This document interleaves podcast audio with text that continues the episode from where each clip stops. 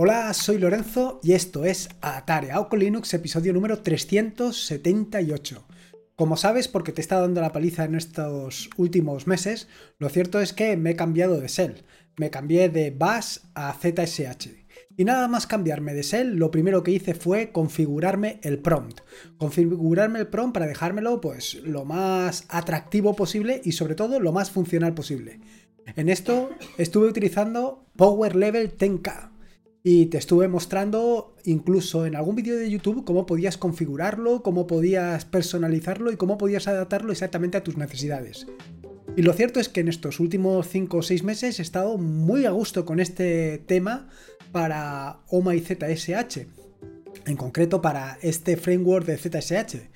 Pero bueno, al final eh, he migrado. He migrado de prompt y ahora estoy utilizando uno que probé hace ya algún tiempo, incluso que también saqué un vídeo en YouTube eh, llamado Starship y que va a sustituir por completo a Power Level Tenka.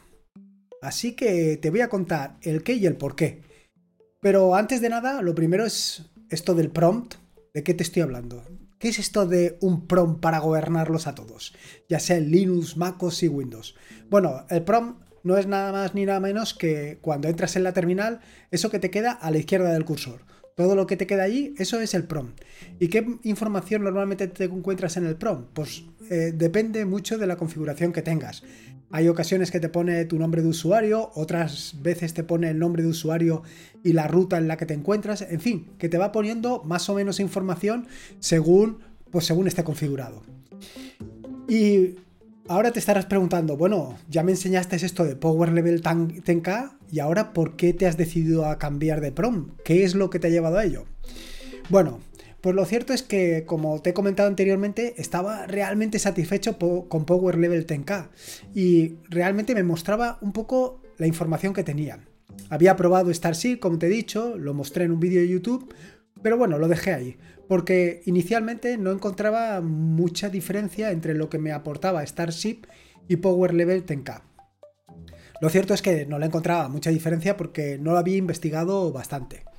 Sin embargo, eh, desde que nombraron en el grupo de Telegram de Atareado con Linux el tema este de mm, Starship y posteriormente han ido cayendo otras puntillitas, como recientemente en, la zona malandriner de web reactiva, que también hablaron sobre eh, eh, Starship, sobre esta herramienta. Bueno, pues lo cierto es que al final digo, a ver si es que no le he sacado la suficiente productividad a esta herramienta, a ver si es que me he dejado algo en el camino. Y efectivamente, así era. No es que me había dejado algo en el camino, es que me lo había dejado todo. Lo cierto es que nada más instalar Power Level 10K, pues lo cierto es que no es nada atractivo. Pues se trata de un prom que, bueno, pues tampoco te aporta mucho. Claro, tampoco te aporta mucho si no lo configuras, si no lo dejas bonito y si no lo adaptas exactamente a tus necesidades. Lo cierto es que yo busco un tema, busco un prom que sea atractivo, que solamente de un vistazo digas qué terminal más atractiva tienes. Y realmente esto es algo que me ha sucedido en varios vídeos de YouTube, que me han ido preguntando cuál era el prom que estaba utilizando, cuál era el tema que utilizaba.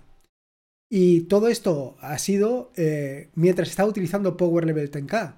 Claro, migrar de Power Level 10K a mm, Starship pues parecía una marcha atrás, porque nada más instalarlo, pues como te digo, no era realmente atractivo. Sin embargo, eh, después de investigar acerca de Starship y ver las posibilidades que ofrece, me he dado cuenta del error que estaba cometiendo. Y un error grave. Porque no solamente te deja personalizar el, el prom, no solamente te deja hacerlo bonito, sino que además te deja añadir exactamente las herramientas que quieras para mostrarte la información que necesitas. Y esto es principalmente la razón que me ha hecho migrar a, Starship. Una de las grandes ventajas que me encontré al instalar Power Level 10K es básicamente el asistente de configuración. Cuando lo pones, él te va guiando paso a paso todas las eh, configuraciones que tienes a tu alcance para personalizarlo y configurarlo para dejarlo perfectamente funcional. Perfectamente funcional, pero solamente con lo que te ofrece Power Level 10K. Si luego quisieras modificar Power Level 10K y adaptarlo y mejorarlo según tus necesidades, esto ya es algo un poco más complejo.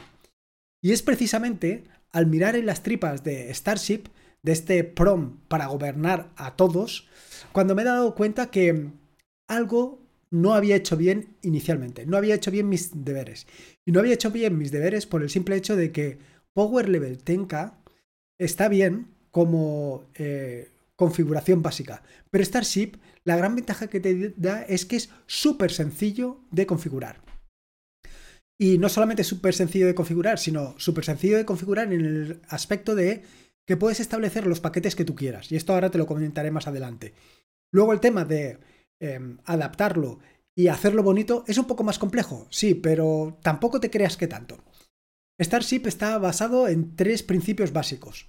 La primera es la compatibilidad, y esto es algo que ya te he mencionado nada más ponerte el título del podcast, porque te he dicho un prom para gobernarlos a todos, en el sentido de que es un prom que funciona tanto en la shell que tú estés utilizando como en el sistema operativo que estés utilizando. Quiero decir, se trata de un PROM que es eh, multiplataforma, disponible tanto para Linux, para Windows como para MacOS. Y no solamente multiplataforma, sino que además es multisell. Es decir, lo puedes adaptar a la shell que tú quieras. Es decir, que una vez hayas configurado eh, este prompt, lo puedes utilizar tanto en Bash como en ZSH, como en Fish, como en una miriada de shells que tienes ahí al alcance sin hacer nada más. Y esto es una de las grandes ventajas que me he encontrado. ¿Por qué tengo que preocuparme exactamente de qué shell estoy utilizando cuando realmente el prom me lo puedo llevar de una shell a otra sin tener que configurar nada más? O sea, me llevaría el prom y la configuración. Y este sería estándar en todos. Ahora mismo estoy utilizando tanto Windows como Linux. Bueno, en casa solamente utilizo Linux, pero en el trabajo utilizo tanto Linux como Windows. Y claro, evidentemente, dependiendo de si tengo la shell para ZSH, si la tengo para PowerShell, si la tengo para Bash, pues tengo configuraciones distintas porque los temas son distintos. Sin embargo, con Starship, este problema lo puedes obviar por completo. La configuración es exactamente la misma para todos. el aspecto visual va a ser exactamente el mismo para todos. Entonces, como te digo, los tres fundamentos básicos en los que está basado Starship son primero la compatibilidad, que como te he dicho es multisistema y multicell, luego que es altamente personalizable, y esto es algo que es brutal, porque no solamente te permite, como te he dicho anteriormente, personalizar el aspecto estético, sino los paquetes con los que vas a obtener información. Y luego, por otro, está implementado en Rust.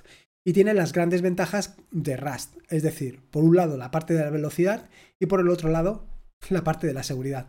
¿Qué más se puede pedir? Vaya, que como te estaba diciendo, en este sentido, ahora mismo no tienes que preocuparte de configurar tu tema para cada uno de tus sales o para cada una de tus plataformas que estés utilizando. Simplemente tienes que utilizar una única configuración para otro. Para cada uno de tus sistemas. La misma configuración. Esto último está cobrando cada vez más sentido para mí. Como te estaba contando en un podcast anterior, lo cierto es que he migrado de X11 a Wayland. He abandonado X11 para centrarme en Wayland. Y esto me está llevando a que, claro, tengo que eh, migrar parte de mis scripts de un sitio a otro. Aquí me he dado cuenta la incompatibilidad que hay entre X11 y Wayland. Determinadas aplicaciones que funcionaban en X11 ahora ya no funcionan. Determinadas configuraciones que tenía en X11 ahora en Wayland no funcionan. Y esto es un follón. En este sentido, por ejemplo, en el caso particular de Starship, esto lo obvias por completo. Y lo obvias por completo porque es estándar con independencia de, como te digo otra vez, del sistema operativo que estés utilizando y de la shell que estés utilizando.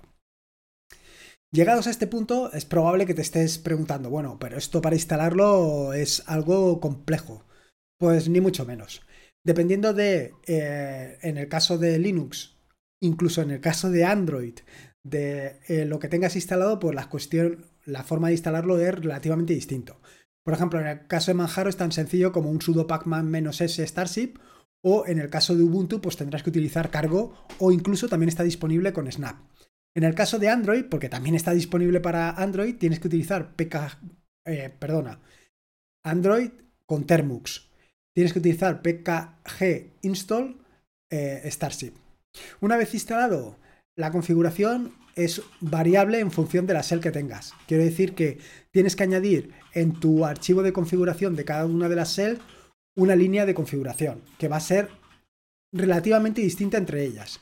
Así tienes, que depende, como te digo, de la SEL. Pues hacerlo en Bash, CMD, Elvis, Fish, Ion, Nashell, PowerShell, TCSH, Shons o ZSH.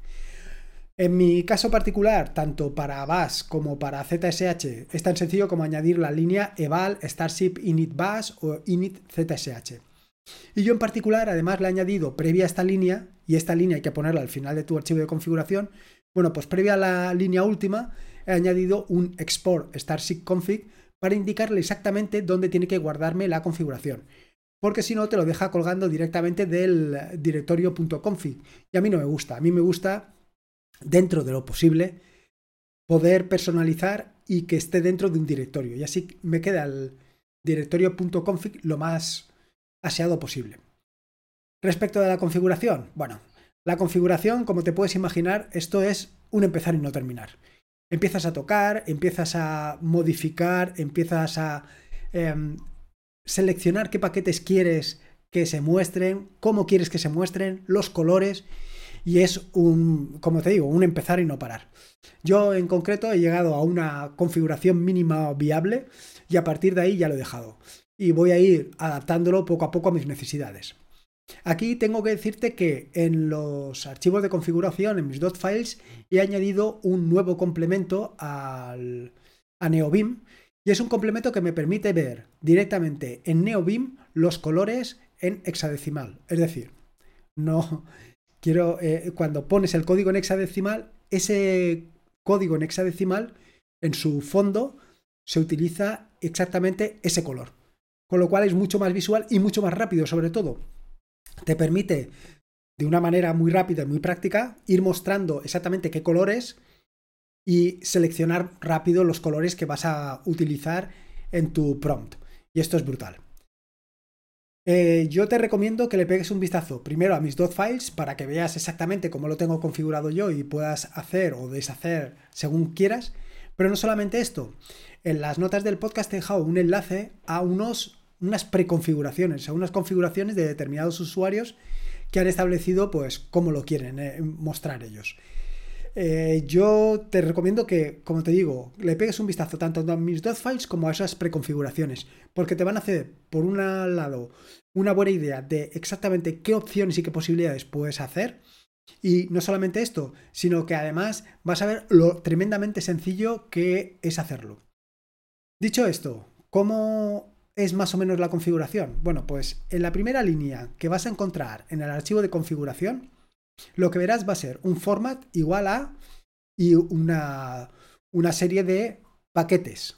Porque lo que vas a ver es un dólar, sudo, dólar directory, dólar lo que sea. Y esos son paquetes, todos los paquetes que puedes utilizar. Bueno, todos los paquetes realmente los, los, tienes a tu disposición o los puedes ver y puedes ver cómo se configuran directamente en la página de Starship. Pero ahí te puedes hacer ya una buena idea. ¿Qué es lo que quiere decir esto? Que tú puedes decir qué paquetes quieres que se muestren. Por ejemplo, como te digo, puedes eh, elegir que se muestre el paquete sudo o el paquete directory o que se muestre también el paquete o paquetes de Git para que te den información de Git.